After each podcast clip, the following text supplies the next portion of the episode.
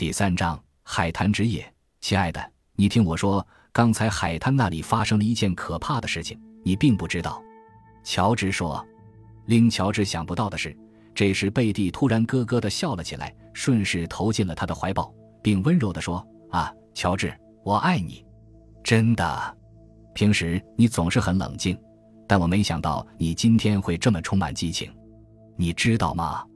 每个姑娘都想要一个为她而发狂的男人。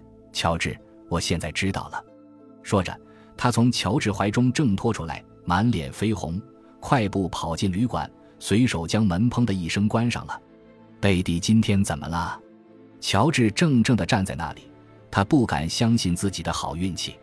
这时，乔治突然意识到一个更重要的问题：那个矮胖的男人还躺在海滩上。我必须赶快通知警察，不能让他就那么死去。由于他的住处没有电话，而这时旅馆又全部熄灯了，所以他只好摸黑向镇中心走去。至于警察局在哪儿，他也不知道。但他相信自己可以打听到。当他来到镇中心的街道时，四周漆黑一片，见不到一个人影。他借着打火机的光亮看了看手表，已经快到凌晨两点了。怪不得全镇毫无声息。我该怎么办呢？乔治紧张地思索着。这时，只见一辆警车从镇子的一条小道开出来，速度很快。他招手想让车停下来，但司机根本不理他。一踩油门就从他身边飞驶而过，他很失望。接着，他又看到有两辆警车呼啸着向飓风角驶去，警车是开往飓风角的。难道有人也发现了那个矮胖男人的尸体，报告了警察？也许那个男人没死，或许是受伤不重，他自己通知的警察。乔治猜测着。乔治这时已经非常疲劳了，但或许是他觉得自己有责任关注这件事。或许是由于贝蒂的缘故，让他忘记了劳累。他还是鼓起精神，又拖着疲惫的双腿，朝着汽车行驶的方向奔去。在奔跑中，他不经意间用手擦了擦脸，竟然摸到一股黏糊糊的东西。原来这是在海滩时被贝蒂用指甲抓破脸流出的血，早已经凝固了。现在一摸才觉得很疼，可在这之前他竟然丝毫没有感觉。我今晚在海滩上目睹了一桩罪行。但当时却没有勇气去阻止。如果警察调查后需要我去法庭出面作证，那可就糟了。别人会怎么看我和贝蒂深更半夜躺在海滩上这件事呢？要是报纸把这件事刊登出来，就更麻烦了。贝蒂会怎么想？如果他不理解，我可能就会在刚刚赢得他的心时又失去了他。乔治一边跑一边想着。除此之外，还有一些问题也让乔治感到不好办，比如。警察如果不相信他的话怎么办？因为当时只有他和贝蒂在场，而他确信贝蒂什么都没有看见，所以根本无法证实他的话。警察如果将他当作嫌疑对象抓起来审问怎么办？因为他现在灰头土脸，满脸血痕，衣服上全都是沙子，完全可以当作是作案者被怀疑。如果自己在这里继续拖延下去，波士顿的那份工作怎么办？明天就是他报道的日子，他必须明天下午乘车前往才行。一想到这些，他的心里非常焦急。乔治又来到了飓风角，只见这附近停着好几辆警车，车灯全部打开，照得海滩明晃晃的。其中一辆警车正尖叫着快速离去，这情景让他感到非常紧张。从来都是这样，只要一发生车祸或者凶杀，就不知道会从哪里突然冒出许多人。现在也是一样，有许多人不知什么时候也围在了飓风角这片海滩上，围观的人正在议论纷纷。乔治也挤进了他们之中。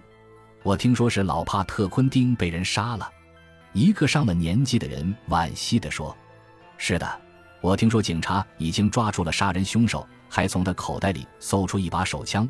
那是个年轻小伙子，据说是刚从教养院放出来的一个家伙。”一个中年男子十分肯定地说：“哎，我和老帕特相处多年，他可是个好人。这个杀人凶手真该受到严惩。”听到这话，乔治顿时感到轻松了不少。现在看来，即使没有他的帮助，别人也发现了受害者，并且帮助警察抓到了凶手。这时，他似乎觉得自己和贝蒂没有必要再卷入到这桩凶杀案中了。于是他悄悄离开了现场，独自向家里走去。第二天早晨九点钟，他正在刮胡子，听到收音机里传出新闻播音员的声音，说是昨天晚上在飓风角海滩发生了一起凶杀案，六十二岁的帕特里克·昆丁被人用一粒子弹射杀。警察在犯罪现场附近抓到了凶手，是刚从佛莱蒙特教养院逃出来的理查德·潘恩，今年刚刚十九岁。新闻中还说，潘恩被捕的时候，警察从他身上搜出一把手枪和昆汀的钱包。根据警方的说法，此案已经彻底侦破。乔治听完这些后，觉得自己可以将这件事从此忘掉了，因为一切都已经解决了。乔治和贝蒂在斯普鲁斯海滩度过了最后几个小时。他们商定，一旦乔治在波士顿安定下来后，贝蒂就去他那里，然后他们两人就结婚。当天下午，乔治和贝蒂就离开了斯普鲁斯海滩。在接下来的日子里，工作在波士顿的乔治仍然很关注这个凶杀案的有关报道，可是波士顿的报纸却很少刊登这方面的消息。据说，根据弹道专家的分析，当时射杀昆汀的那颗子弹的确是从潘恩的手枪里射出的，而且从他身上搜出的钱包上的带血指纹也是他的。后来又过了一个多星期，潘恩在狱中自缢身亡，自此这桩凶杀案也就算了结了。乔治在波士顿工作的那家公司名叫马克汉姆皮革公司。由于乔治工作很努力，运气也不错，再加上贝蒂的从旁帮助，所以他顺风顺水，一路升迁，还不到十年的时间就成了公司的副总经理，可谓春风得意。乔治和贝蒂的婚后生活应该说是很幸福的。贝蒂看到丈夫事业有成，也很欣慰。唯一让她有所抱怨的就是乔治对工作太过专注，经常会忽视他的感情和存在。因此，每当她想抱怨的时候，总会对着乔治嘲笑说：“乔治，你还记得那个海滩之夜吗？那时候你激情无比，让我都感到吃惊。现在怎么就变得冷淡了呢？”不知为什么，每当贝蒂说这话时，乔治就会紧紧地抱住他，不仅呼吸急促，热血沸腾。甚至十分害怕失去他，这让贝蒂感到幸福而满足。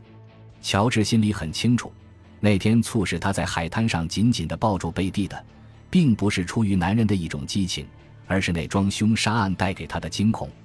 他曾一直好奇地想，如果贝蒂知道了这一事情，他又会怎么想呢？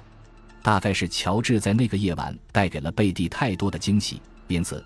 他每年夏天都提议去斯普鲁斯海滩度假，以便重新拾起美好的回忆。但乔治却不愿意这样做，他不想再去那个海滩，尤其是让他曾经惊恐万分的飓风角。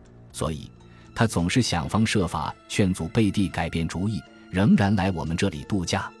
不过，去年夏天贝蒂的态度太坚决了，乔治也只好妥协了。他们一家又去斯普鲁斯海滩。仍然住在美洲豹旅馆。白天，他们就带着两个孩子去海滩游玩。孩子们很喜欢那里，尤其是那条用木板铺就的人行道，更是让他们乐此不疲。他们还愿意吃各种各样的东西，其中最喜欢的就是馅饼了。看到孩子们幸福快乐的样子，乔治和贝蒂也很高兴。没过几天，两个孩子就在一条小街上发现了一家食品店。他们看到一个戴着白色厨师帽、系着漂亮围裙的人正站在玻璃后面，一块块白色的面团在他手里就像变魔术一样，一会儿抛到空中，一会儿再揉捏成型，最后统统放进了烤箱。不一会儿，香喷喷的馅饼就从烤箱里端了出来。爸爸，请带我们去那个小店吃下饼吧。两个孩子几乎每天都向乔治央求着。一天，乔治带着两个孩子来到了小店门口，爸爸。快来！你看那个做馅饼的人真滑稽，他就像在表演魔术。乔治顺着孩子的手指向玻璃后面望去，一下子惊呆了。只见那个人长着一张狐狸脸，头发是红红的，还有那对没有耳垂的小耳朵。乔治不敢再正视那个人了。难道是他？乔治有些不敢相信，不可能，这一定不是杀害昆汀的那个人。十年前是潘恩杀的人。这个人虽然和潘恩很相像。可能这是他的弟弟，也可能是一对孪生兄弟。尽管乔治认为这种可能性是有的，但他也知道这是在自我欺骗，因为他对那天晚上海滩上那个小伙子的印象太深了。乔治看着玻璃后面正忙着做馅饼的那个人，相信自己的猜测不会错，他就是海滩上出现的那个小伙子。感谢您的收听，喜欢别忘了订阅加关注，主页有更多精彩内容。